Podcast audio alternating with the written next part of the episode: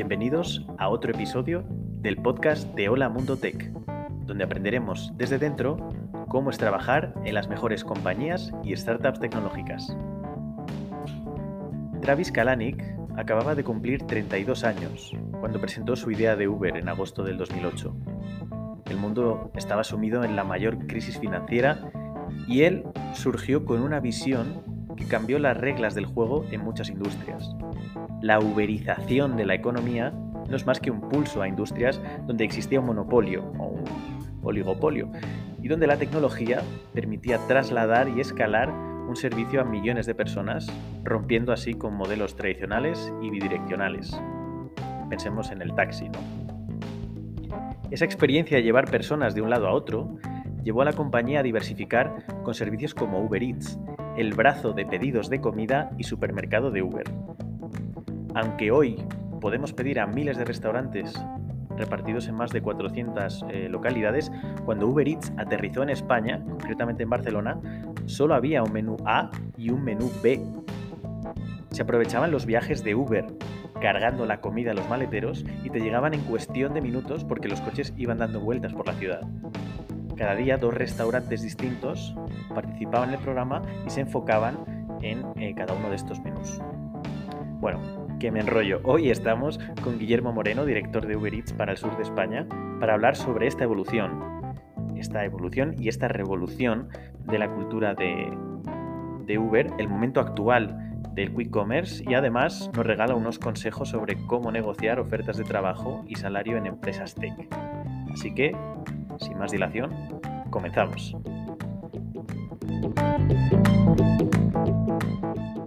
Mr. Guille, ¿cómo estamos? Hola, ¿qué tal Alberto? ¿Cómo estás? Pues nada, aquí, aquí estamos eh, muy bien, un jueves tarde, eh, pues echando la tarde con, mi colega y amigo eh, Alberto Abel, ex compañero de Amazon. buen profesional, mejor persona. Mejor persona. Hostia, gracias, tío, por, por hacerme la intro. Esto no, me había pasado todavía, em, pero, pero yo creo que tiene, tiene sentido que, digamos que estuvimos casi dos años codo con codo en el fuego del e-commerce en Amazon, en, gran consumo, sufriendo a los procters y, y demás, ¿no? Exacto, estuvimos dos años ahí aguantando, eh, aguantando como, como verdaderos eh, warriors. Y, mm, y la verdad es que el primer recuerdo que tengo de llegar a Amazon es eh, tú trabajando en la mesa justo al lado que me habían dado a mí, eh, con un escudo enorme del Atleti. Y pensé, joder, ya me han puesto al lado de alguien del Atleti. y luego resultó que te daba igual el fútbol y tenías el escudo ahí eh, porque alguien te lo había regalado. E-, efectivamente, alguien, alguien que se fue o en un amigo invisible creyó que, a mí me, me importaba el Atleti. Si me escucha mi padre, lo siento. Pues tío, mil gracias por, sacar un hueco em, en esta tarde, como tú dices, de, en este jueves, en este jueves tarde. Y, nada, el tema de hoy, eh, Uber, Uber o Uber Eats. Esto es algo que, no tengo claro si debemos hablar de Uber Eats solo, hablamos de todo, ¿cómo, cómo, cómo lo quieres enfocar? Sí, pues mira, al final es, la misma compañía y, como vamos a entrar bastante en, lo que es la compañía, la cultura de la compañía y, tocar en general lo que, lo que es Uber, pues yo creo que en general hablaremos de Uber pero cuando bajemos algún ejemplo a, tierra, pues ahí ya sí que sí que hablaremos de Uber Eats, que es un poco lo que, lo que hago y lo que lo único que he hecho en Uber. O sea, siempre he estado en Uber Eats, nunca he, nunca he estado en, el, en otro de los dos modelos de negocio que tiene Uber. Vale, y ya que has empezado y te has arrancado, cuéntanos eh, a qué te dedicas. Bueno, pues eh, soy el, lead del sur de España de, Uber Eats eh, y básicamente mi trabajo es que que bueno, que todos los, potenciales clientes o los clientes que tengamos en el sur de España pues tengan, la, tengan una buena selección de comida o la mejor selección de comida cuando entran en la app, eh, que esta comida les llegue en condiciones eh, y básicamente que, lo sepa, que la gente lo sepa, ¿no? Eh, que sepa que, que, que, que Uber lleva comida, que mucha gente todavía no lo sabe, que estamos en, en Andalucía y que, y, luego pues todo el tema operativo, ¿no? Al final es, selección, operaciones y marketing Eh, son las tres principales palancas que, yo tengo y tengo un equipo que, se encarga de, ellas. Vale.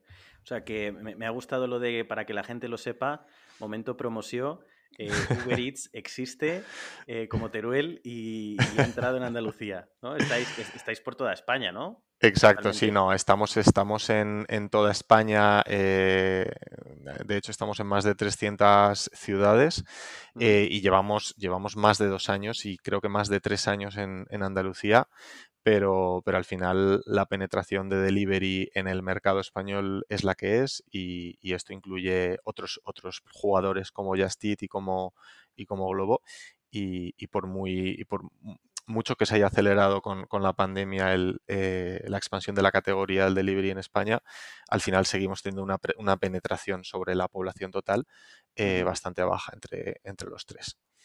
Mucho por hacer. que el, ¿Dirías que el andaluz es más de, chopitos fritos o de Big Macs? Bueno, sí, sin duda se nota cuando, cuando llega el buen tiempo que, baja ahí la, demanda y, por todo el tema de las terrazas. total, total.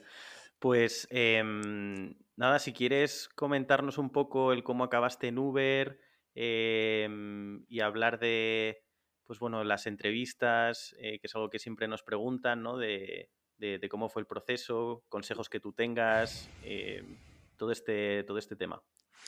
Sí, eh, pues mira, eh, yo por, dar un poco de, histórico, llevo seis años trabajando. Empecé de, becario en, Airbnb, donde estuve un año, luego estuve tres años en, Amazon contigo.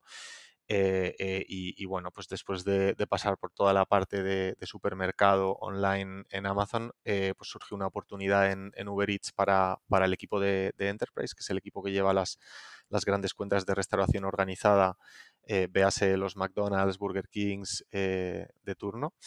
y entonces, pues bueno, consideré que era una, una oferta súper súper interesante, hice el proceso y, me, y pues me, me eligieron a mí para, para, para el puesto. ¿no? Entonces hice el cambio de, de, Amazon a Uber después de tres años en, en, Amazon y actualmente llevo dos años y medio, dos años y siete, dos años y ocho meses en, Uber y llevo un año y medio, o sea, hace un año y medio me cambié de posición desde Enterprise para llevar, para llevar todo el equipo del sur de España.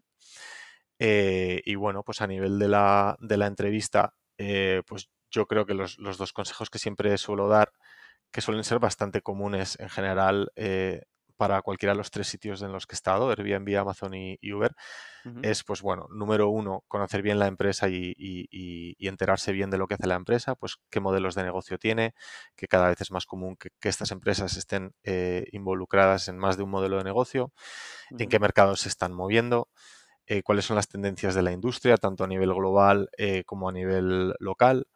Eh, y luego, muy importante, sobre todo para empresas tecnológicas americanas, eh, todo el tema de los valores o principios de liderazgo, ¿no? que al final son un poco los principios que se usan en estas empresas para operar de manera autónoma, para que todos los empleados, como de alguna, por decirlo de alguna manera, tengan los mismos principios y el mismo código de actuación y no y puedan trabajar de manera autónoma sin estar chequeando cada dos por tres con su jefe, ¿no? Con su jefa eh, si tienen que hacer A o si tienen que hacer B, ¿no? esto por un lado. y luego la segunda parte que, siempre recomiendo eh, es pues, ser pícaro, ¿no? Ser pícara, eh, buscar mucho en Glassdoor, que es una página web donde se comparte información de, salarios y de entrevistas de manera eh, anónima, preguntar a gente conocida o gente que, haya estado en la, compañía, mirar en la página de carreras oficial qué posiciones hay abiertas para intentar ver un poco cómo es la estructura del negocio donde estás intentando entrar. Y luego la parte de, anticipar las hard skills, ¿no? Eh, eh, las, aquellas skills que necesitas construir eh, de manera eh, pues eso, consciente y deliberada, con práctica deliberada, más que, más que soft, soft skills, ¿no? que, son las, las, skills más de comunicación que ya tienes de manera un poco más innata, pues eh, saber si necesitas aprender algo más técnico, por así decirlo, y, ser capaz de preparártelo antes de las entrevistas, ¿no? Y no llegar eh, sin preparar, por así decirlo. Vale. a ver, es, que hay mucha chicha aquí en todo lo que has dicho. Eh, al principio has comentado, me ha parecido muy interesante, eh, lo de, bueno, conocer la empresa, que esto es algo que parece obvio, pero ahí yo me he encontrado mucha gente em, por ejemplo, en AliExpress, ¿no? Eh, haciendo entrevistas de eh, ¿qué conoces de AliExpress? Y, me dicen, bueno, pues me compré un, una, asa nueva para una sartén, ¿no? Digo, ya, bueno, pero además de eso, además de tus, tus skills de, compra eh, online, ¿qué más puedes aportar? Em, entonces, o sea, creo que eso es, interesante y aquí Uber Eats eh, vamos, yo, lo utilizo para comida, para comida digo de, restaurante. Eh, sé que, eh, yo aquí la palmaría en la entrevista, pero porque no me lo habría preparado, ¿no? Pero, pero sé que también tenéis groceries, ¿no? O sea, tú puedes hacer la compra a un supermercado con Uber Eats. Correcto, eso es, eso, es, posible. Ahora mismo estamos también trabajando con, con, supermercados a nivel marketplace, ¿vale? Con el modelo de negocio de marketplace, no el de retail. Eh, o sea, los, los, supermercados que operan con nosotros están vendiendo a través de, Uber Eats al, usuario final. Vale. Y, o sea, ¿tenéis esos dos modelos o hay alguno más? Eh, no, no, tenemos por ahora solo, solo este modelo en, en España. Vale, vale, vale, perfecto. Em, y luego lo, segundo que decías, que son las tendencias del sector, aquí creo que eh, vendría genial, o sea, si, tienes un par de, ellas, ¿no? Que tú digas, oye, pues mira, en, el tema del delivery, estos son los, dos o tres más importantes. Sí, pues ahora mismo, si tuviera que elegir dos tendencias del mercado que están un poco en boca de todos, eh, no solo a nivel nacional en España, sino a nivel global, probablemente la primera sería eh, el tema del, quick commerce, ¿no? Eh, pues toda esta, todas, todas estas empresas que han surgido en el, en el último año, últimos dos años, que están eh, prometiendo groceries en, en 15-20 minutos. Está hot eso, em, ¿eh? Está, está bastante hot, sí. Ah, está, caliente. Está, pues, está Getir, está Dilla, Gorilas, hace poco eh, Getir adquirió Block, que también estaba en España. Em, luego Globo también tiene su, propia división de, Quick Commerce.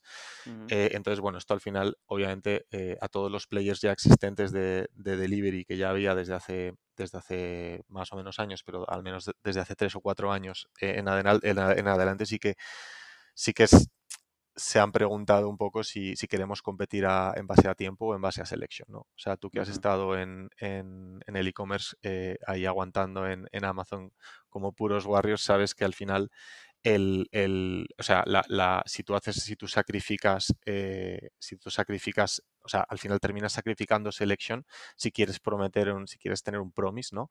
De delivery mucho más, mucho más rápido. Entonces, es verdad que, que, la experiencia de Gorilas, por ejemplo, o la de Dilla es mágica, ¿no? O la de Getir, porque te llega en 11 minutos de reloj y yo lo, uso a menudo y es, es, realmente increíble, pero al final hacen un sacrificio bastante heavy en selection, ¿no? Em, entonces, Muy bueno, mal pan. Desde aquí un llamamiento a la selección eh, a ver si ponen panes, eh, yo a mí me encanta el pan, y son una mierda. o sea, hay una barra rancia de pan ahí que, la ves y no, no, te dan ganas de que convierta esa barra de pan. Me, están, eh, tío, me están también convirtiendo en un, en un cliente, tengo que decir, ultra vago. y esto lo digo porque la Dark Store de Getir, o sea, de donde salen los productos de Getir, está literalmente a 100 metros de mi casa que hay veces que digo, hay veces que digo, voy a bajar yo, o sea, voy a bajar yo para saludarles, porque ya les conozco. Desde aquí un, abrazo a, Mario y Almudena. Eh, y, lo peor de todo es que eh, a pesar, ¿no? O sea, sabes que te va a llegar, eh, claramente yo les reviento las métricas porque en dos minutos están en mi casa. Em, y, aún así miro, miro cómo va, cómo va el monigote de Getir, ¿no? de, la, Dark Store a mi casa, cómo baja la calle. Claro. Pero bueno, eh, pequeña cuña que quería meterles porque me han salvado de, muchas, muchas perezas. Sí, entonces bueno, yo creo que esa sería la primera tendencia de, bueno, pues em, estas empresas que, están metiendo dentro de la, de la value proposition, por así decirlo, están metiendo el tiempo como algo, como, como su punta de lanza, ¿no? Eh, y, bueno, pues luego no sé si los players de delivery que hay actualmente pues querrán competir o no, como Globo que ha hecho su, su división solo para esto, o, u otros que prefieren mantener un, tiempo de entrega pues a lo mejor un poco superior, cercano más a 30 minutos y ofrecer una selección más, más grande. En cualquier caso, pues va a estar muy, muy interesante ver cómo, cómo evoluciona el, el marketplace en este sentido. Y luego la segunda tendencia es el tema de la, de la gig economy, ¿no? De, que aquí, bueno, obviamente no me voy a meter mucho a comentar el tema español porque, porque yo pues sigo trabajando ahora mismo dentro de Uber eh, y como sabes, pues eh, no está el horno para bollos, para decirlo así de manera sutil. Quieres seguir trabajando, ¿no? Entonces... Sí, pero más a nivel global, por ejemplo, a nivel Unión eh, Europea, a nivel Comisión Europea, sí que se está, eh, sí que se está trabajando en un borrador para intentar regular esto, ¿no? Eh, y, casi vayas donde vayas al mercado, donde vayas, ya sea en Europa o en, o en Norteamérica, Sudamérica, siempre, siempre vas a encontrar ejemplos de, de cuerpos reguladores intentando buscar una fórmula para acomodar esta, esta gig economy. ¿Cómo dices gig economy en, castellano? Economía... Los anglicismos nos están, nos están comiendo. exacto. Eh, no sé. No lo sé, tío. Voy a eh buscar gig, en español, ¿cómo es? ¿Qué significa? Gig, economy. Hostia, pongo gig en Google Translate y me pone curro. O sea, la economía del curro. ¿No? Em, a, mí me, lo está traduciendo de una manera que prefiero no decirla. Pero, pero bueno, ya, llamémoslo eh, buscar una fórmula para, para, para, para pues, aquellos trabajadores que tienen diferentes fuentes de ingresos y, no quieren usar el modelo actual de autónomos eh, u otras fórmulas que tengan en otros países parecidas al modelo autónomos en España. ¿no? Entonces, bueno, yo creo que esas son las dos, las dos tendencias ahora. Si tuviera que elegir dos que estuvieran en boca de todos a nivel global, eh, eh, pues serían esas dos para mí.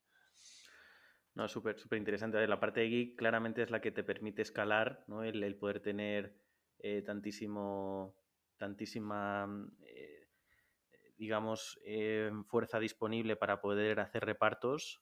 Y, y, aquí, bueno, esto es, esto es un poco triple desde fuera del área, pero ¿Crees que el tema de em, coches autónomos, eh, todo, esto, esta, todo este, este mundo va a acabar siendo la gig economy o no?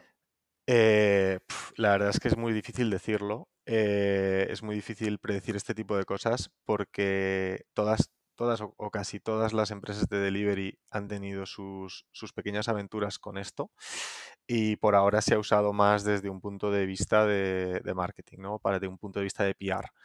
Eh, al final es súper atractivo ver eh, robots que van por la calle solos o coches que van solos por la calle repartiendo comida o, llevando a gente.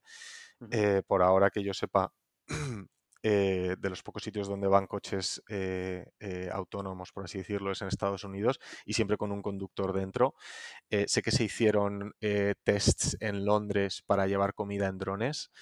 Eh, eh, creo que fue, no sé si fue en Londres o fue más a las afueras. Eh, pero, pero bueno, y, creo que fue Amazon, de hecho, quien lo hizo, para, llevar, mm, para llevar paquetes en drones, me está sonando, pero al final no fue más que un test, ¿no? Entonces, realmente no sé hasta qué punto esto, esto va a ser una realidad y, no sé, y, en caso de que, de que lo sea, obviamente sí que afectaría a, todo este, a todo este, a toda esta gig economy, ¿no? Mm.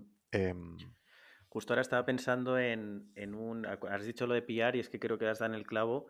Eh, leí una noticia hace un par de semanas o un mes de que Globo eh, sacaba unos, unos mini carros autónomos para llevarte la compra al supermercado y van a hacer un, piloto en el barrio Salamanca o, en, entre cuatro calles, ¿no?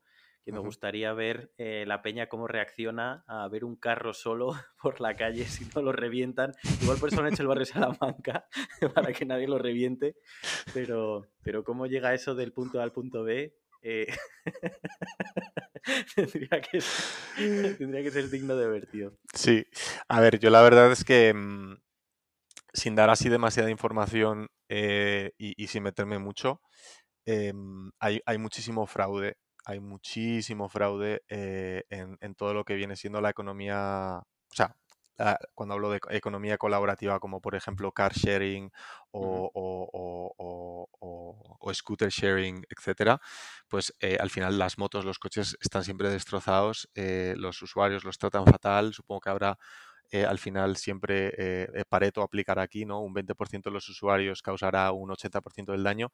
Yo creo que lo mismo se aplica en, las plataformas de delivery porque hay fraude tanto de parte de los restaurantes como de parte de los eaters, los clientes finales, y como de parte de los couriers, ¿no? Los, los, los repartidores, ¿no? Entonces al final yo creo que cada, cada vez que hay una, un pequeño, una pequeña laguna, ¿no? Un pequeño hueco donde puedas meterte y aprovecharte y conseguir créditos gratis, dinero gratis, comida gratis, eh, pues cada uno de estos tres eh, actores lo aprovecha y, realmente eh, tengo muchísima curiosidad de ver cómo funcionarían estos robots en la calle y ver mm, si serían víctimas de, de, este fraude o no o si serán capaces ¿no? de, en algún momento de, la vida de, normalizarlo y que la gente lo respete y, que realmente las, el número de casos que haya de pues eso de, de no, en este caso de fraude, sino más de como de destrozo, ¿no?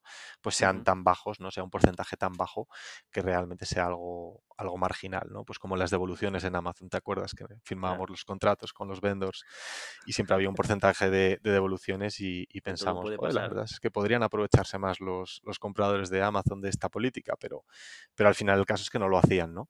Y siempre merecía la pena eh, firmar esos, esos términos con Amazon porque al final eh, los usuarios de Amazon no se, no se terminaban aprovechando de esto. Entonces, bueno, pues quizás se llegue en algún momento a ese punto con, el delivery, los robots y, todo eso y, pueda ser una realidad. Mm.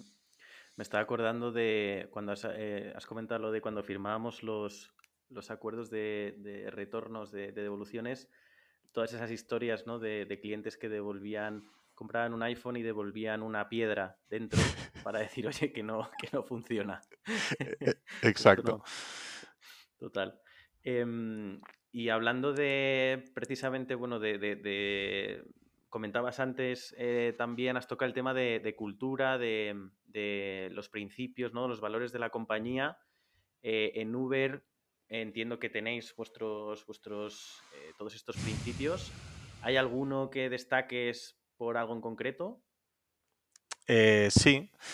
Bueno, la verdad es que eh, el tema de, los principios de liderazgo o los valores, como los quieras llamar en Uber, eh, es que tiene bastante, bastante historia y bastante chicha. Y, bueno, por no aburrirlo, lo voy a intentar hacer rápido, pero básicamente Uber es una empresa bastante joven. o sea, tiene menos de, o sea, creo que tiene 15 o 16 años, si no me equivoco. o vamos, no sé si, no sé si se fundó en el 2007. Bueno, en cualquier caso, eh, se puede decir que es bastante joven y ha tenido tres familias de valores, ¿vale? O sea, ha tenido tres eh, conjuntos de valores. Eh, el primero, que fue el de, el de, Travis, ¿vale? Que fue el, fundador, que se cambió por el segundo cuando entró Dara, ¿vale? Que es el, el actual CEO. Eh, y, justo eh, desde que entró Dara hasta hace unos meses, hasta abril, eh, estuvieron esos, esos, segundos, ese segundo conjunto de valores y en abril se, se, introdujo el tercer conjunto de valores que es el que tenemos ahora, ¿vale? Entonces, cuando me preguntas de valores y de principios de liderazgo en Uber, es, es difícil saber, bueno, pues de cuál de los tres conjuntos, ¿no? Entonces, un poco, habiendo estado aquí dos años y medio y, y, viendo lo que es la cultura de la empresa por dentro de verdad, ¿vale? Más allá de los valores, eh, y que bueno, coincide justo con, uno de los valores que está presente de diferentes maneras, pero está presente en, los tres conjuntos de valores que ha tenido Uber a, lo largo de su historia, ¿vale? Es el, es el hustle, ¿vale? Em, antes de, mientras preparaba la, entrevista de, este podcast, estaba intentando buscar traducciones de lo que es hustle en, castellano y, ha sido bastante, bastante difícil encontrar una, una, traducción con una sola palabra, ¿vale? Entonces lo que voy a hacer es intentar ir por cada uno de los valores, eh, cómo estaba redactado en cada uno de los tres conjuntos de valores. Y yo creo que ahí los oyentes van a poder entender bien eh, cuál es la cultura de Uber y cuál es el principio que yo creo de Uber, que, siempre ha estado presente en los tres conjuntos de valores y que está presente ahora, ¿vale? El, en, dentro del, primero, ¿vale? O sea, el, el, original, el primero de todos, el de Travis, se llamaba Always Be Hustling, ¿vale? Que era básicamente hacer más con menos, suena un poquito con lo de Amazon y la frugality, hacer más con menos, trabajar más, y o sea, trabaja más y trabaja de manera más inteligente. O sea, haz más con menos, trabaja más y trabaja de manera más inteligente. No solo dos de estas tres, ¿vale? O sea, como ves, es una declaración de intenciones de actitud, actitud, empuje, empuje, empuje, ¿no? En el segundo conjunto de valores, que es el que introdujo Dara, eh, se llama perseveramos a secas y, lo definen como creemos en el poder del aguante, no buscamos el camino fácil, buscamos los desafíos más duros y empujamos. Nuestra resiliencia colectiva es nuestra arma secreta. O sea, como ves, es un poco lo mismo, pero puesto de una, puesto de una manera más nice. Como sabéis, Travis era bastante agresivo en la manera de, comunicarse. Y el, tercer eh, principio, que al final es un poco lo mismo, pero puesto de manera un poquito más nice, eh, más incluso si cabe, y, y explicado y extendido un poco más, es Go Get It, que es como vea por ello. Y lo definen como es nuestra ambición a ver, es nuestra ambición lo que, lo que consigue nuestra misión. Como definimos la mentalidad ganadora, no es cómo actuamos en nuestros mejores días, sino cómo respondemos a la adversidad en nuestros peores días. Empujamos, abrazamos el trabajo duro, superamos la adversidad y jugamos a ganar para, que la, para la gente a la que servimos. Entonces, yo creo que, por resumir un poco todo, en las tres se ve bien el significado del hustle, ¿no?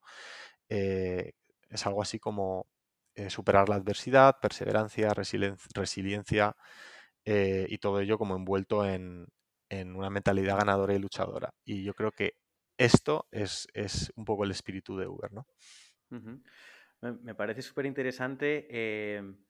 la, lectura que, yo también le doy es que las dos primeras em, claramente se empujan a innovación, ¿no? El haz más con menos y el, y el eh, ¿cómo era? Eh, perseveramos, ¿no?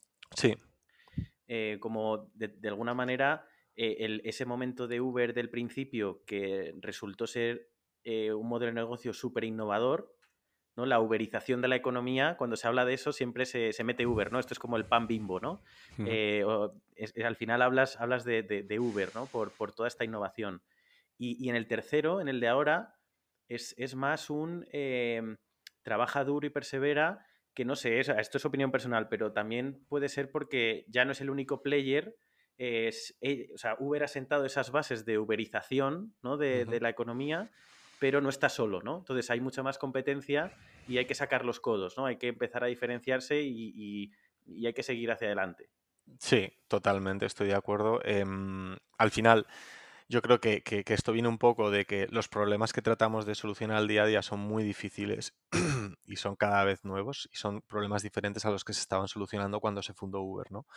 Entonces, como, dices, ahora tenemos, tenemos más competidores y estos son algunos de los problemas nuevos que, tenemos ahora y antes no, teníamos. Em, pero bueno, un buen ejemplo quizás de, este hustle, ¿no? Puesto en práctica en, Uber Eats en España, fue durante la pandemia cuando, cuando de un día para otro eh, pues había un montón de tensión en el, en el marketplace porque la gente solo podía pedir por, por, delivery eh, y aparte pues un montón de, trabajadores, tanto de, restaurantes como de repartidores, dependían un poco de los ingresos que, recibían de las empresas de delivery, ¿no? no solo de Uber, sino también de, Globo y de Just Eat. Y al final, pues, tener esa responsabilidad, ¿no? Eh, eh, y aparte, pues, con la, con la cultura de la empresa que, tenemos, pues estar ahí aguantando y, empujar, pues yo recuerdo tres o cuatro meses muy malos en el sentido de trabajar todos los días durante tres o cuatro meses, incluidos los sábados, los domingos por la noche, teniendo calls con, con, San Francisco a las dos de la mañana, eh, o sea, una verdadera locura. Pero una vez superamos todo eso, pues la verdad es que uno se siente bien eh, de poder haber ayudado a tanta gente, a tantos negocios a sobrevivir. Eh, y, bueno, y al final ese espíritu es el que se vio un poco en todos los equipos y, yo creo que lo, retrata bastante bien. Sí, no, no, fuisteis ahí un, salvavidas para muchos restaurantes que no, tenían delivery y supongo que también, o sea, a nivel de negocio, yo creo que todas las empresas que nos hemos movido en el, en el entorno digital, eh, igual que en AliExpress, eh, y en otros muchos e-commerce, ¿no? Eh, se, ha, educado mucho. Vosotros habéis educado mucho a los restaurantes con todo este tema, sin duda. Em, vale, y luego otra cosa que, habías comentado, em, lo de Glassdoor y tal, aquí el tema, el tema salarios eh, también me gusta mucho comentarlo. Em, creo que, en, España deberíamos adoptar todo ese nudismo financiero ¿no? que, en Estados Unidos pues cada vez es, está mucho más abierto. Entonces, bueno, pues eh, cuéntanos, cuéntanos salarios en Uber, eh, cuánto cobras, esas cosas. Sí. Eh, bueno, a nosotros la verdad es que eh, eh, últimamente, ¿vale? estamos haciendo las entrevistas más a la inglesa que a la española, ¿no? Siendo a la inglesa, de repente te encuentras un, un, anuncio en el Economist o en un periódico o, en LinkedIn donde te dicen ya la compensation de inicio, ¿no? Ni siquiera tienes que llamar a nadie. A mí eso me parece excelente, siempre me ha gustado. En España es al revés, eh, a lo mejor te meten en un proceso de entrevistas de no sé cuántas horas eh, y luego al final de la, de la entrevista eh, con cara de póker te dicen una, una cifra que casi nunca concuerda con lo que tú esperabas, ¿no? Entonces, últimamente en Uber lo que estamos haciendo es en la primera call de screening, en la primera entrevista de screening, es decir, directamente la, la, la posición, el rol y la compensation, ¿vale? Eh, y somos súper transparentes. O sea, actualmente el, el, entry level, ¿vale? Después de la universidad, o sea, el primer trabajo con cero o con un año de experiencia en Uber está entre 30 y 32 mil euros al, al, año, ¿vale? Eh, luego el resto de lo que viene siendo el esquema de, de compensation de, de Uber, eh, aparte del, del, salario fijo, eh, pues tienes un bonus, según lo bien o lo mal que lo hayas hecho durante el año, pues tienes un bonus anual, tienes unos créditos de Uber que te puedes gastar en Uber Eats o en, o en, coches, aparte tienes un descuento ilimitado, un porcentaje de descuento ilimitado en, en todos los productos de Uber, te pagan el gimnasio o cualquier gasto que tengas de, relacionado con la, con la, salud, ¿vale? Te lo puedes gastar, por ejemplo, pues en el gimnasio o, en una app de, meditación o en, lo que tú quieras que esté relacionado con la salud. Te pagan el seguro médico, comida en la oficina y luego algo interesante, te pagan hasta 10.000 euros, eh, de 10.000 dólares, perdón, eh, para gastar en planificación familiar esos, ¿eh? son, esos son todos los perks que te da, que te da Uber. Muy americanos todos, ¿no? Muy americano todo y, creo que se me ha olvidado una cosa que es lo más importante o de lo más importante que es el, equity, ¿no? Ahí, vale, vale. El equity. Pero antes de meternos con el equity, eh, una cosa por, por cerrar eh, lo que has dicho antes de ese salario base de 30-32K. Em, entry level, más o menos, em, ¿qué sería un rol para alguien que, que no tiene experiencia o poca experiencia y entra a trabajar en Uber, en, Uber ¿cuál es ese... ¿Cuál es, ¿Cuál es su rol? O sea, ¿son account managers o cómo funciona? Sí, o sea, las posiciones más típicas eh, que hay de, perfiles más junior eh, es o de account managers, ¿vale? Que pueden trabajar tanto en el equipo de territorios eh, como por ejemplo el mío, como en el equipo de enterprise, que es el que he mencionado antes de, de las grandes cuentas. Y el otro tipo de perfil es un perfil más de ventas que trabajarían en el equipo de ventas, ¿vale? Que una vez más pues pueden estar en un equipo de ventas más de territorio o en un equipo de ventas más, más central. Yo, yo creo que esos son los dos perfiles más, más típicos donde contratamos a gente con, entre 0 y 2 años de experiencia. Vale. Y, estos eh, entry levels, por ejemplo, en tu equipo, digamos, los, las personas que te reportan son estos entry levels o, tienes o cómo es la estructura? Sí, bueno, depende del equipo del territorio y lo grande que sea. Eh, pues estas, estas personas más junior eh, pueden reportar directamente al líder del equipo eh, o, pueden reportar a un, a un manager intermedio que pueda haber, ¿no? Entonces, yo que sé, a partir de, de cinco o seis mm, personas de, de ventas, llega un punto donde ya se hace, se hace muy difícil eh, que un mismo manager tenga esos reportees más otros tres o cuatro account managers, ¿no? Entonces, para poder hacer los one-on-ones en condiciones y, poder avanzar y desbloquear eh, todo en, condiciones, eh, pues según va creciendo el equipo, pues se van metiendo managers intermedios, que suelen ser gente que va creciendo en el rol, tanto dentro del equipo de ventas como en el de account management, para convertirse en algo así como middle managers. Vale, que sería ya en vez de 0 a 2, 3 años de experiencia, ya sería eh, alguien de, no sé, de 3 a 5, ¿no? Con lo, cual también hay un incremento salarial, entiendo, etcétera. Sí, exacto. Exacto. Vale, vale. Y, tema equity, sí, súper interesante, porque además sé que em, tú entraste en Uber cuando Uber todavía era privada, ¿no? No había salido a bolsa, pero cuando eh, tú llevas una semana, salió a bolsa, ¿no? Entonces, ese, ese proceso me parece súper interesante eh, ver cómo, cómo, fue todo eso, ¿no? Cómo cambia el tener un equity de una empresa privada que no, a priori no puedes venderlo al precio que tú quieras porque habrá un, algo establecido internamente a cuando la empresa es pública, que ya hay un precio de mercado y que sabes ¿no? lo que valen tus acciones. Correcto, correcto. La verdad es que este fue un punto que yo en el momento pensé, espero no arrepentirme, eh, pero al final cuando yo firmé el contrato, firmé el contrato tres días, de, tres días antes de que saliera bolsa. Eh, y solo por dar números, o sea, no, no voy a hacer como en, como en, ¿cómo se llama el, programa este de, de Broncano? Eh, en la resistencia. no voy a hacer como el banco. No, no, voy a, no voy a hacer como en la, en la resistencia a dar números eh, per se, pero sí que puedo dar algún porcentaje. Eh, más o menos un 14% de mi salario base, o sea, sobre mi salario base, un 14% sería equity, ¿vale? comparando un poco con Amazon, en Amazon cuando yo entré era el 25, ¿vale? O sea que Amazon pagaba más porcentaje en equity que en cash.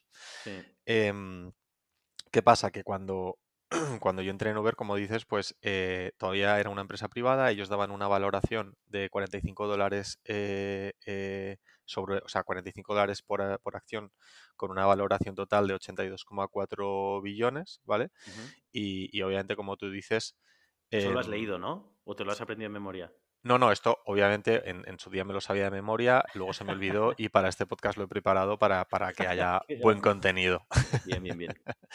Entonces, bueno, básicamente eh, nada más abrir, eh, nada más salir a bolsa bajó un 8% eh, y 10 meses después había bajado un 50%, ¿no? Entonces, es un poquito la, cara y la cruz de que te paguen en, acciones. Em, yo con Uber, pues es, luego la, acción recuperó y, y, al final, pues ahora creo que está en 42, 43, o sea que me he quedado más o menos igual pero con Amazon, eh, y tú esto lo sabes porque también lo viviste, pues em, en Amazon pues el equity empezó siendo un 25% de mi salario base eh, y ahora mismo, eh, sin desvelar si las he vendido ya o no, estaría en un 121%. entonces, pues bueno, al final em, pues es un poco la, cara y la cruz. yo por mi experiencia por ahora he salido ganando, pero al final lo veo como algo positivo eh, porque sientes que tienes una parte de la compañía y eso a nivel motivacional a, mí me ayuda. Aunque habiendo escuchado un poco el episodio de, Netflix que también has hecho tú, pues también entiendo la otra parte de que te lo den todo en, efectivo y seas tú quien decida cómo va a ser tu portfolio de, inversión, ¿no? eso también tiene mucho claro, sí, sí, tiene, tiene su miga, lo que pasa que, claro, tampoco eh, el cash que te dan hoy tampoco saben en qué se puede convertir en acciones, ¿no? Eh, o sea, quiero decir, por ejemplo, en, Amazon, cuando yo entré en 2014, la acción estaba como a 300 dólares y cuando me fui estaba casi 2.000. Eh, si me hubieran dado cash, eh, a los cuatro años me habría tirado de los pelos, ¿no? En plan, este, este, Exacto. Este, cash, es una mierda. Pero, por otro lado, por ejemplo, ahora en, Alibaba, eh, claro, a mí me dan acciones y, este último año ha bajado muchísimo. Eh, más del 50%, y, también escuece, ¿no? Entonces, eh, aquí justo la otra cara de la, moneda, eh, dame el cash que yo me lo organizo y, veo dónde invertir, ¿no? Claro, claro, claro. Y, bueno, fue una, fue una negociación más dura, ¿no? Con, con HR y luego, luego, lo puedo comentar más adelante en el podcast cuando lleguemos a la parte de a la parte de qué decirle a tu yo del pasado. Pero eh, la negociación con, con HR fue dura y al final pues lo que, lo que terminé haciendo fue mm, pintarles como era en un Excel, pintarles mi escenario a, a, cuatro años vista desde el día, desde ese mismo día y cuánto iba a percibir en cash y en equity y en las diferentes líneas de, compensación de Amazon y cuánto me ofrecía ella, ¿no? Para que viera que al final me estaba bajando el, salario. Entonces me fijé un objetivo de, ganancia, de porcentaje, en plan de, pues me gustaría ganar X por ciento más. Eh, y entonces le pedí que, durante esos cuatro años, a cuatro años vista, pues que usando las diferentes líneas, las diferentes palancas que tenía ella como, como recruiter, que me las fuera subiendo para llegar a ese porcentaje, ¿no? Y así fue un poco como afronté yo la negociación Em, también usando un poco para mi, para, en mi ventaja, ¿no? Eh, la incertidumbre que, jugaba en mi contra, ¿no? Que es que según saliera a bolsa, eh, se hablaba mucho ya del tema, obviamente, en, el Financial Times, en el Wall Street Journal y en el, y, en, otro, el resto de medios, ¿no? Que, suelen publicar, eh, de que Uber iba, iba a caer nada más salir y, fue un poco lo, lo que pasó. Entonces, pues eso lo usé yo a mi favor. Esa es muy buena, esa es muy, muy buena. Y de hecho, eh, para cualquiera también que, que, reciba una oferta en empresas que todavía son privadas, eh, también con las rondas de inversión podrían hacer lo mismo, ¿no? O sea, el, proyectar eh, cómo serían ¿no? distintos escenarios y, al final, obviamente, la empresa tiene, tiene su banda, tiene su presupuesto, ¿no? Para, para esta persona de este nivel le puedo pagar entre 50 y 60 mil ahí ya, pues eh, lo, que, lo que tú quieras jugar, ¿no? Y lo que, y lo que puedas, eh, lo que también le puedas convencer. Así que esa, ese es muy buen tip de negociación. Sí, al final yo creo que, según vas creciendo como, profesional, vas haciendo diferentes procesos, vas enterándote un poco de, cómo jugar mejor tus cartas, ¿no? Mm, Esto es algo natural. Sí, sí. Ahí, ahí precisamente hablando de este tema de negociación de salarios, en la página web está de, levels.fyi, em, e, estos tíos, bueno, lo que hacen es, es una plataforma, ya lo comentamos también en otro podcast, em, donde tú puedes ver salarios de distintas empresas, ¿no? normalmente empresas tech. Y lo que han hecho ha sido sacar un servicio en el que te ayudan a negociar la oferta. Tú tienen un fee de 500 dólares o a éxito. Entonces te dicen, eh, vale, tú pagas 500 dólares, tienes una llamada de una hora con, una, con un experto de normalmente de HR o de, alguna empresa de estas y, mm, te dicen eh, cómo deberías afrontar la negociación. Tú les vas compartiendo las ofertas que te van dando y te van diciendo de por dónde mover. ¿no? Y obviamente pues te, consiguen incrementar eh, de, una oferta A que te dan eh, pues, pues subirlo, eh, subirlo un tanto, ¿no? la verdad es que me, parece súper súper interesante. buenísimo, Claramente soluciona un problema real y, es un mercado, y es una categoría nueva que, supongo que, crecerá, ¿no? La verdad es que mm. me, parece muy interesante, le voy a echar un, vistazo. Sí. Em, vale, luego tema dentro de Uber, eh, tema promoción, em, eh, y movilidad, en movilidad también internacional. Lo bueno de estas empresas tan globales no es que, eh, o sea, sé que no es tu caso, o sea, que tú empezaste en, España y sigues en España, pero bueno, también te has movido en departamentos y en regiones dentro de Uber. Eh, pero bueno, por dividir temas, ¿qué hace falta para promocionar en Uber, para subir de, nivel? Y, dos, eso, ¿qué, ¿qué, oportunidades hay a nivel, de, a nivel interno de movilidad? Sí, a ver, yo creo que, esto es algo que, tiene, que tienen en común mucho las empresas americanas, que al final eh, nos empeñamos en, buscar las diferencias entre ellas, porque al final nosotros somos españoles y sí que, y sí que, y sí que al haber estado en ellas, pues vemos algunas diferencias, pero al final hay, tienen más cosas en común, yo creo que, que, otra cosa. Y, una de estas cosas que, yo creo que es un poco igual en todas es que para promocionar y crecer en, dentro de la empresa, eh, lo, de, lo de tu, o sea, lo que es tu rol, hacer el trabajo para el que te han contratado, eso es un poco como los servicios mínimos del metro cuando hay huelga. O sea, eso es lo mínimo de lo mínimo de lo mínimo y lo que todo el mundo espera. Entonces, si tú, si tú quieres avanzar en la empresa, lo, primero que tienes que hacer es eh, tu rol, es lo tienes que bordar. Una vez que tu rol de manera eh, consistente y constante en el tiempo tú lo estés bordando, ahí es cuando empiezas a sacar un poco, eh, eh, empiezas a sacar un poco el, pie ¿no? de tu área de, tu scope y empiezas a hacer proyectos con impacto eh, fuera de tu equipo y, incluso fuera de tu país para, para demostrar que, que, estás rindiendo al siguiente nivel y demostrarlo antes de que te den la oportunidad, ¿no? Más como buscarlo y proponer. Se, premia muchísimo la proactividad y esto es algo que seguro que a ti te, te sonará muchísimo. Em, entonces, bueno, pues esto es un poco, esto es un poco la, manera, ¿no? Por un lado, bordar tu rol y por otro lado, eh, crear impacto en, zonas fuera de tu, de tu scope. Mostrar tú que, quieres promocionar, ¿no? Que al final esto es eh, como, como, buena sociedad eh, meritocrática, que es sobre todo la estadounidense, aquí si, si lo quieres tienes que, tienes que llorar para mamar.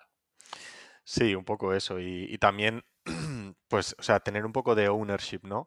De, oye, si, si tú estás viendo uno de los grandes problemas de la empresa para la que trabajas eh, que está sin solucionar y, te sobra algo de tiempo, pues, pues yo qué sé, en lugar de irte a casa a, jugar a la Play, eh, si realmente te interesa y quieres crecer, pues dedícale un 10, un 15% de tu tiempo a solucionar ese gran problema, a, hacer un playbook, escalarlo eh, y, cuantificar el impacto, ¿no? Al final eh, ese es un poco el approach y, que te va a ir abriendo puertas. Yo creo que dentro de Uber y, casi dentro de cualquier, cualquier Big Tech americana. Vale, Guille, y mm, tema teletrabajo, porque entiendo que te veo por el vídeo que estás en casa. ¿Qué, política tenéis en, Uber? Sí, pues a ver, la verdad es que eh, seguimos bajo el, entre comillas, momento COVID, eh, donde puedes teletrabajar el 100% del tiempo, eh, bueno, por razones obvias. al final, para, para Uber y para, para, los que toman las decisiones en respecto a esto, pues lo primero siempre ha sido la seguridad e intentar que la gente no, no se infecte y, y también que todo el mundo se sienta eh, a gusto. O sea, en ningún momento se ha forzado a nadie a ir a la oficina si no quería. Eh, y a la gente que iba a la oficina, pues siempre con capacidad reducida, eh, mascarilla, etcétera, ¿no? Entonces, pues seguimos trabajando un poco súper flexible, ¿vale? Una vez pase el COVID y, un poco con la excusa del, del COVID, se construyó una propuesta de, de, de, trabajo, de, trabajo flexible o teletrabajo, aprovechando un poco el, momentum ¿no? de, en el que estábamos llegando, que todo el mundo hablaba de teletrabajo. ¿no? Entonces se ha hecho una, política bastante estructurada al respecto, que es que básicamente hasta la mitad de, hasta la mitad de las semanas del año se puede teletrabajar. ¿vale? O sea, puedes teletrabajar 26 semanas al año como máximo. Eh, siempre y cuando estés al menos el 50% del tiempo de cada mes en tu oficina principal. O sea, tú si quieres puedes hacer dos semanas en Madrid, si estás en la oficina de Madrid, dos semanas en Canarias. Luego vuelves a Madrid y luego te vuelves a ir a Baleares. Luego vuelves a Madrid y luego te vas a la casa del pueblo.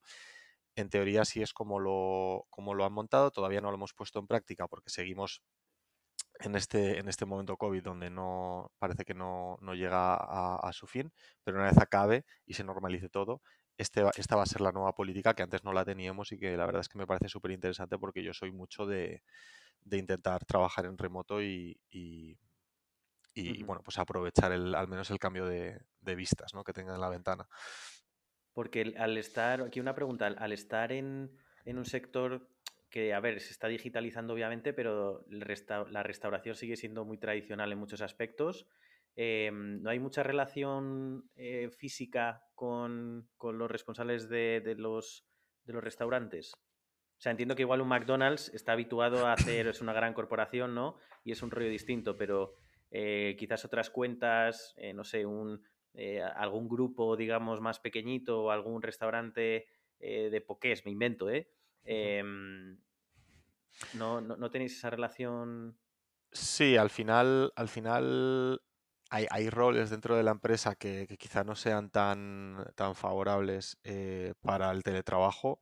Como dices, hay muchas veces que tenemos que tener eh, reuniones cara a cara o que se valora muchísimo más si son cara a cara y en ese momento pues sí que hacemos los, viajes que tengamos que hacer y, hacemos eh, reuniones presenciales, pero y obviamente que incluso a nivel interno también pues eh, añade mucho más valor y, está muchísimo mejor eh, pues hacerlo todo cara a cara y de vez en cuando lo hacemos, hacemos offsites en Barcelona o en Madrid o, en, Andalucía, vamos a hacer uno dentro de, poco. Eh, pues bueno, este tipo de cosas para, la cultura, al final el pegamento de la compañía, yo soy, ya sabes, súper fan del teletrabajo, con mis, mis, meses de rigor en Canarias y sigo teletrabajando, pero, pero es verdad que es un reto importante para las empresas con una cultura además tan fuerte el tener a todo el mundo en remoto. Eh, o sea, tienes, tienes que tener ese pegamento cada dos meses o cada mes incluso para que la gente siga, siga manteniendo un, eh, un contacto un, o que haya una línea social, ¿no? 100%. Al final, esto yo creo que no se nota tanto con la gente que ya lleva tiempo trabajando juntos, porque esa, esa, esa, línea social, como dices tú, ya está construida y se mantiene fuerte, pues con compañeros que yo he tenido desde el día uno, hace dos años y medio. Eh, el problema es más con la gente nueva que entra, ¿no? Tanto porque no llegan a conocer a todo el equipo, mm, como porque al final eh, tú, tú cuando entras y estás haciendo el ramp up, eh, necesitas tienes pequeñas dudas, que a lo mejor son siete segundos, eh, y que si tienes a un compañero al lado que la sabe, pues te, arregla la vida y te permite, eh, pues eso, eh, adquirir las habilidades de tu rol muchísimo más rápido, ¿no? Si tú estás por ahí, aunque estés en, el paraíso, en una isla paradisiaca, eh, pues está muy bien eso, pero al final no, vas a rampear tan rápido, ¿no? Y, yo creo que es más problemático al principio, pero una vez ya están sentadas las bases, todo el mundo sabe lo que tiene que hacer, cuáles son sus objetivos y hay confianza mutua entre el manager y, el reportí, un poco que es lo que ocurre en, Uber. Eh, la verdad es que la maquinaria está funcionando bien, eh, la gente se va moviendo, va mezclando teletrabajo y trabajo en, la en, las diferentes oficinas que tenemos en España y estamos yendo estamos yendo muy bien, estamos trabajando muy bien y estamos eh, haciendo lo que tenemos que hacer. Por lo cual, eh, yo creo que esto, al menos en Uber, ha, venido para quedarse y, no hay ninguna fuerza interna ni ningún lobby interno que esté intentando eh, volver a la oficina y volver a, la, a lo que teníamos antes, ¿no? que era estar en la oficina por estar en la oficina. Lo cual, para mí, son excelentes noticias. Sí, sí, no, sin duda. Y esto que el tema de que te quería preguntar también, relación con, los managers, eh, ¿cómo es esa, relación dentro de Uber? Sí, pues al final eh, la, la, relación que tenemos con, los managers en, Uber es bastante parecida a la de Amazon. Es más, más que una relación de órdenes directas, ¿no? De más lo que ves en las pelis, de haz esto, haz lo otro. Revísame esto antes de mañana a las 5 de la mañana eh, y este tipo de cosas, eh, es más como un facilitador ¿no? que te va desbloqueando eh, y que te va haciendo coaching, te va, te va desarrollando como profesional y, eso básicamente te va facilitando y desbloqueando los, los, los, obstáculos que tú puedas tener para ayudarte a llegar a tus objetivos. ¿no? Entonces, em, así es un poco como lo, como lo vivimos en, en Uber. Eh, hay muchísima confianza, eh, muchísima autonomía, o sea, somos bastante autónomos eh, y, al final el, el, manager es un enabler. es alguien que te... Facilitador de... sí, oye, que eso significa que tenéis muy claros los objetivos, que, que, mm, que no es moco de pavo, ¿no? que ya todo el mundo tenga claro hacia dónde tiene que ir, cuál es tu OKR, cuál es tu KPI. Em, eso es, es importantísimo. Em, sí, sí. Vale, eh, pues yo creo que em, vamos a ir terminando em, con, las, preguntas que siempre hago, eh, que me encanta compartir, que compartáis, vamos, eh, qué libros, series, pelis, podcast, además de Hola Mundo Tech, por supuesto, estés, estés viendo, escuchando, leyendo y que te apetezca recomendar. Sí, eh, por cierto, yo a Hola Mundo Tech ya le puse las 5 estrellas tal y como me dijiste, así que ahora estoy esperando el Bizum de, de 10 euros que me prometiste. No sé de qué me hablas, pero lo de las 5 estrellas es muy buena idea. Animamos a todos a, que lo hagan. Bueno, pues. Todavía no sé muy bien, eh, por cierto, perdón, eh, inciso, pero todavía no sé muy bien yo estoy pidiendo cinco estrellas, pero eh, no sé si el algoritmo esto lo tiene en cuenta o es simplemente para hacernos perder el tiempo. Yo espero, espero que esto nos dé algo de visibility. Exacto, exacto. Pues, pues mira, en cuanto a libros, eh, muy, muy relacionado con lo que he comentado sobre el tema de la cultura de Uber y sobre el tema de la cultura de empresa que, que tanto se habla en este podcast. Eh, hace poco me leí un libro de, Ben Horowitz que se llama What You Do is Who You Are, lo que, lo que haces es quién eres, y es básicamente eh, cómo construir la cultura de la empresa. ¿no? Entonces, examina diferentes culturas de diferentes eh, empresas, entre ellas la de Uber, de donde se pueden sacar un montón de, de, conclusiones en caso de que en algún momento alguien quiera, quiera emprender o incluso si no vas a emprender, cuando entras en una empresa, pues tener ese ángulo ¿no? de, cómo interpretar la, cultura de la empresa me pareció súper, súper eh, interesante. Qué guay. Qué guay. Pues eh, te pediré el enlace para, meterlo ahí en notas, pero me parece me parece súper, súper interesante. Y esto era libro, ¿no? Sí. Vale. ¿Tienes algo más de así contenido?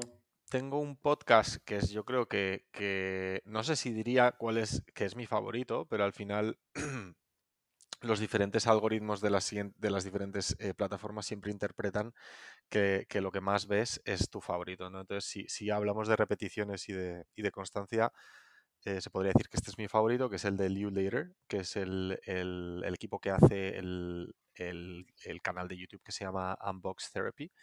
Y es básicamente su versión de, de Unbox Therapy, pero más a ver- en versión video podcast. Puedes escucharlo tanto en Spotify como, en, como verlo en YouTube. Em, y es básicamente, eh, eligen entre 5 y 10 noticias de actualidad tecnológica y las van comentando, ¿no? Eh, las van comentando sin pelos en la lengua, eh, con clave de humor. Y la verdad es que mm, está muy bien porque por un lado eh, te enteras de la actualidad tecnológica, de las nuevas tecnologías que hay, nuevas, yo que sé, rondas de financiación que está habiendo eh, en algunas startups. eh, tocan un poco de todo, incluso al final muchas veces dejan alguna que otra noticia chorra para trolear un poco al personal. y la verdad es que me parece súper entretenido y, y la verdad es que me, me aporta muchísimo para estar encima de, de todas las, las novedades. ¿Es en plan tipo formato eh, en cinco minutos te lo cuentan todo o, o son más extensos? No, no, son podcasts de una hora, una hora y media. Ah, vale, o sea que se, se explayan bien, ¿no? Se- no se dejan a nadie, no se dejan títere, con, con cabeza, ¿no? Exacto, es para ponérselo mientras cocinas, para ponértelo mientras vas al gimnasio, es para ponértelo de fondo y, y para disfrutar largo y tendido. Guay, guay, guay, pues le seguiré, no los conocía. Vale, y, mm, y luego música, ¿en qué, qué andas metido últimamente? Pues música, eh, escucho mucho el canal de YouTube que se llama Circle, eh, que es básicamente un, es un equipo eh, que se encarga de, de elegir sitios increíbles y DJs increíbles y, y juntan estas dos cosas para hacer unas sesiones de entre una y dos horas eh, pues, eh, de música electrónica, ¿no? Diferentes géneros dentro de la, múnica- de la música electrónica. Y la verdad es que me, me parece, me parece muy, muy guay eh, y lo, lo uso bastante para trabajar, también, también para hacer deporte, a veces cuando hay alguna fiesta en casa, eh, Rollo, también vamos a poner a, a Steve Aoki encima de esta pirámide. Exacto. Vale, vale, vale, hostia, muy guapo eso. Va a haber que echarle un vistazo. Y mm, vale, y en last but not least, em, ¿qué le hubieras eh, dicho a tu yo del pasado? Al, al Guille de, de cuando empezaba, eh, sacaba su cabeza de, de, mm, del, del cascarón, ¿no? Y, Sí, y empezaba a hacerse un hombre. eh, no, no vale decir invertir en Bitcoin, ¿no? No, no, no vale. No vale, pero bueno, o sea, realmente sí vale. Realmente, si, si eso es lo que le hubieras dicho, a ver, yo eh, me parece además muy buena, me parece muy buena. Yo creo que le habría dicho lo mismo. Sí. Te puedes quedar ahí, ¿eh? Em, Pero puedes Pues decir más cosas. no, al final, al final, a ver, no, no, no sé cuántos oyentes tendremos que, que estén todavía en la universidad. Entiendo que ese es el target, ¿no? Bueno, hay de todo, sí. Hay, hay de todo. De hecho, ahora la- las métricas de Spotify me dicen que de entre 28 y 33 son los que más escuchan, los que más han escuchado el podcast, pero bueno, de momento el primer episodio lo han escuchado 400 personas, algo así.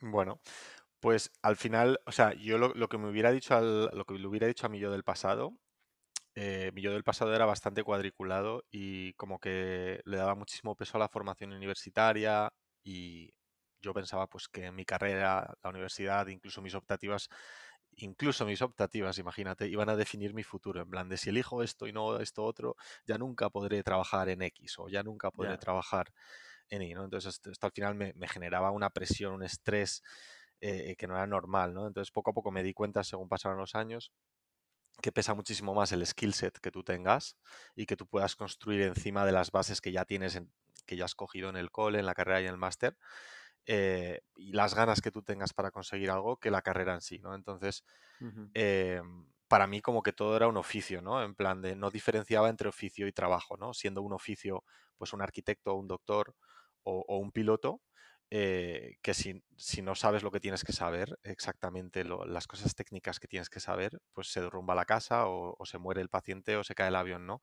Eh, Yo pensaba que AD también era así, en plan de si no he hecho AD jamás podré trabajar en una Big Tech, ¿no? Entonces cuando me empezaron a gustar las Big Tech pensé, pues qué pena porque estudié ciencias políticas y ya jamás podré trabajar en una Big Tech, ¿no? Entonces, eh, al final, eh, sí que hay elementos técnicos que saber para, trabajar en management, como he, terminado haciendo yo, pero no son indispensables para llevar eh, una empresa porque al final lo que hacemos eh, tú y yo no es un oficio, es un, es un trabajo, ¿no?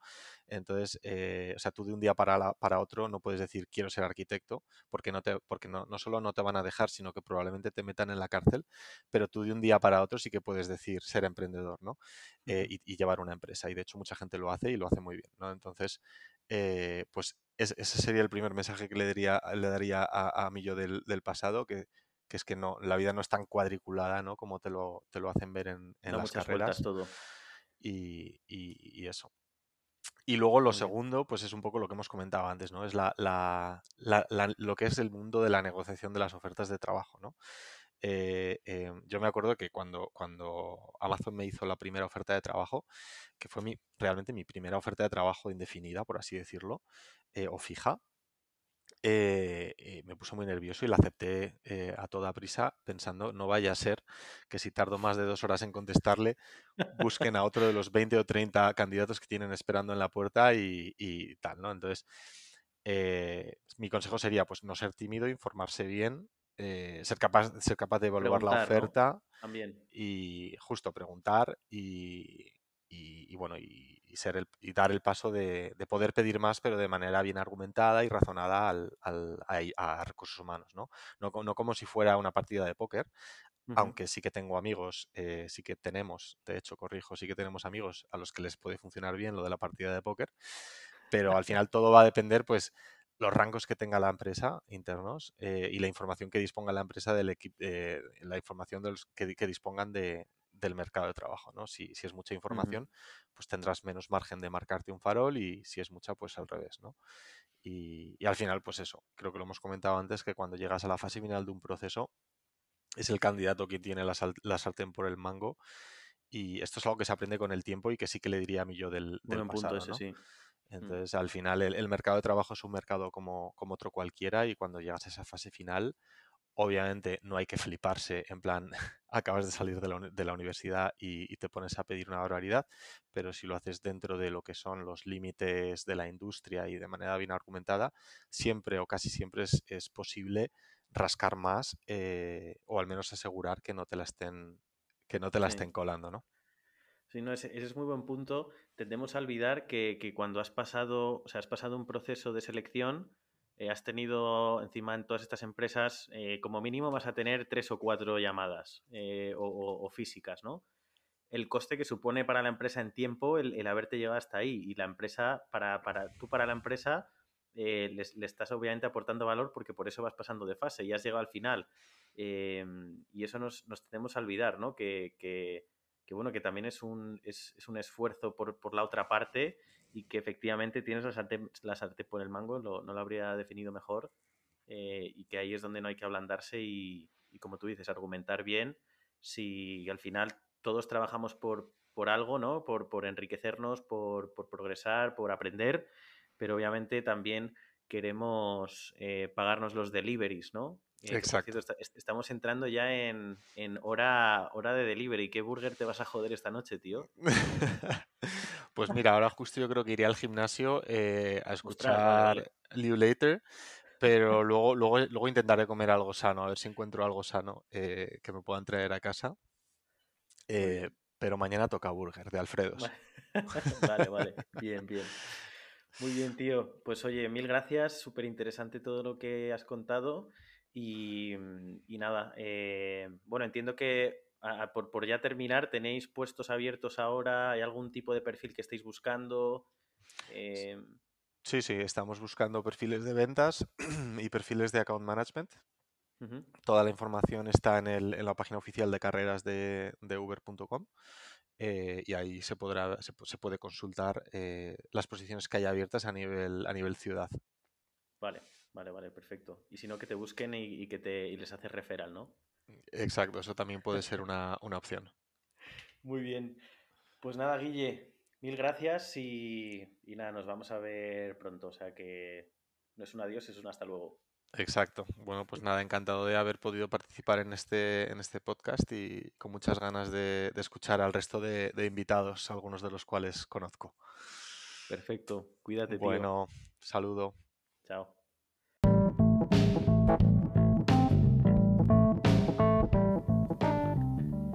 Gracias por estar ahí escuchando. No te pierdas más entrevistas como esta suscribiéndote al canal y a holamundotech.com. Ah, y si te gusta lo que lees y lo que escuchas, ya sabes, el conocimiento ni se crea ni se destruye, solo se comparte. Hasta la próxima.